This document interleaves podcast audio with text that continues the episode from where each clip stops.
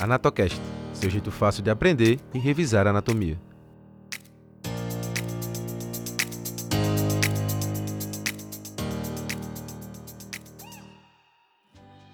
Olá, esse é o nosso quarto episódio do Anatocast, o seu jeito fácil de aprender e revisar a anatomia. E nele iremos conversar um pouco sobre as nossas articulações, de uma forma bem geral. Eu sou Vitor Caiafo, professor de Anatomia Humana da Universidade Federal de Pernambuco. Eu sou Milena Galvão. E eu, Gisele Luanda.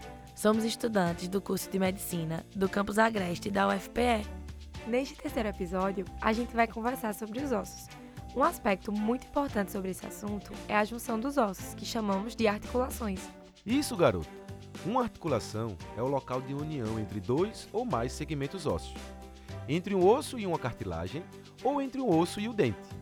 Algum de vocês sabe quais as principais funções das articulações do nosso corpo? Eu sei, professor. Vi que as articulações têm funções importantes na composição dos movimentos, na manutenção da postura corporal, no amortecimento contra choques e impactos mecânicos, na proteção de órgãos importantes e ainda participam do processo de crescimento dos ossos longos. Exato. Outro ponto relevante é a forma como os ossos se unem nas nossas articulações. Os ossos longos se articulam pelas extremidades, ou seja, pelas suas epífises. Esse tipo de articulação permite uma grande amplitude de movimento, tendo função muito importante na movimentação dos nossos membros superiores e inferiores. Já os ossos largos se articulam através das bordas, o que geralmente limita a movimentação. E os ossos curtos se articulam pelas suas faces, o que também produz movimentos, porém com amplitude reduzida, chamados de movimentos de deslizamento. Pessoal, uma vantagem imensa no estudo das articulações é que elas recebem os nomes de acordo com os ossos que as formam, o que facilita bastante a nossa vida, né, gente? Verdade! Como exemplo dessa nomenclatura, temos a articulação externo-clavicular, que une o externo e a clavícula, e as, e as articulações radionares. Ah, já imagino que elas unem o rádio e a una, né? Já amei esse assunto. Hum, tô de olho, viu, meninas? Mas, voltando para o que importa, também precisamos saber como as articulações são classificadas. Verdade, professor. Eu vi que elas podem ser classificadas de acordo com vários critérios. Por exemplo, de acordo com a duração, com a forma de fixação e com o tecido que está interposto entre os segmentos ósseos. Isso mesmo! As articulações são classificadas quanto à duração em temporárias ou permanentes. As articulações temporárias têm um tempo limitado de vida, como, por exemplo, as articulações entre epífise e diáfise dos ossos longos, que desaparecem ao longo do desenvolvimento do corpo. Muito bem, Gisele. Quanto à fixação dos ossos, as articulações podem ser contínuas ou contíguas. As articulações contínuas são as que mantêm uma continuidade entre a união dos ossos, dando um aspecto que parece um osso único. Enquanto as contíguas possuem uma cavidade, um espaço nessa união. Geralmente, essa cavidade é preenchida pelo líquido sinovial, que separa os segmentos ósseos. Ok, meninas? Ok, professor. Ainda sobre a classificação das articulações, vi que, quanto à natureza do tecido interposto entre os segmentos ósseos, as articulações podem ser fibrosas, cartilaginosas ou cartilagíneas e ainda sinoviais. As articulações fibrosas, ou também conhecidas como sinartroses, possuem pouca ou nenhuma mobilidade. As articulações cartilagíneas, também chamadas de anfiartroses, possuem uma mobilidade de pequena amplitude, enquanto as sinoviais ou diartroses são responsáveis por movimentações de grande amplitude e maior grau de liberdade no movimento. Isso mesmo, vocês entenderam bem, hein?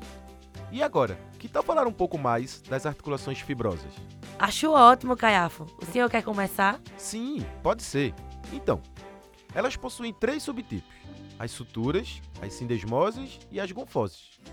Nas articulações suturais, o tecido fibroso interposto é o próprio tecido ósseo, sendo muito comum nas articulações da calota craniana e entre alguns ossos da face. Além disso, elas ainda podem ser classificadas de acordo com a forma ou aparência, em serrátil, escamosa e plana. Que legal, professor!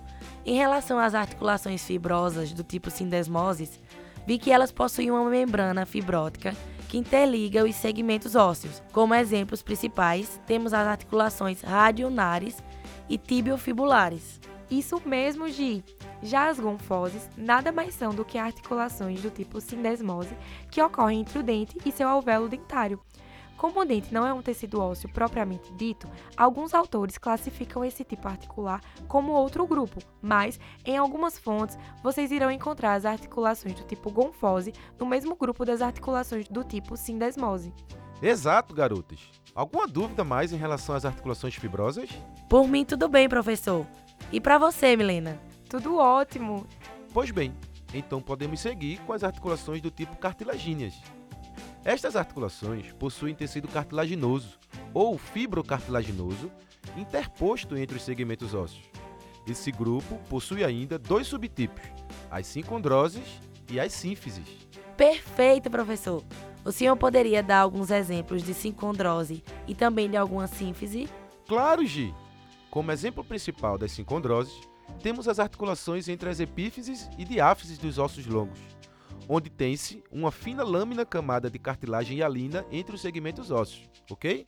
Já como exemplo de sínfises, podemos citar a sínfise púbica, articulação entre os ossos do pubis, e também as articulações entre os corpos das vértebras da coluna vertebral. Que massa, professor, obrigada. Mas ainda está faltando falar das articulações sinoviais, não é, pessoal? Eita, Gisele, isso mesmo. Mas estas serão as cenas do próximo capítulo, ou melhor, o assunto do nosso próximo episódio. Portanto, fiquem ligados no Anatocast. E não esqueçam de seguir o Anatocast no Instagram, arroba Anatocast. E lá, deixe seus comentários, dúvidas e sugestões de pauta. O Anatocast é produzido e narrado por Vitor Caiafo, Milena Galvão e Gisele Luanda, e editado por Vitória Mello. Anatocast, seu jeito fácil de aprender e revisar anatomia.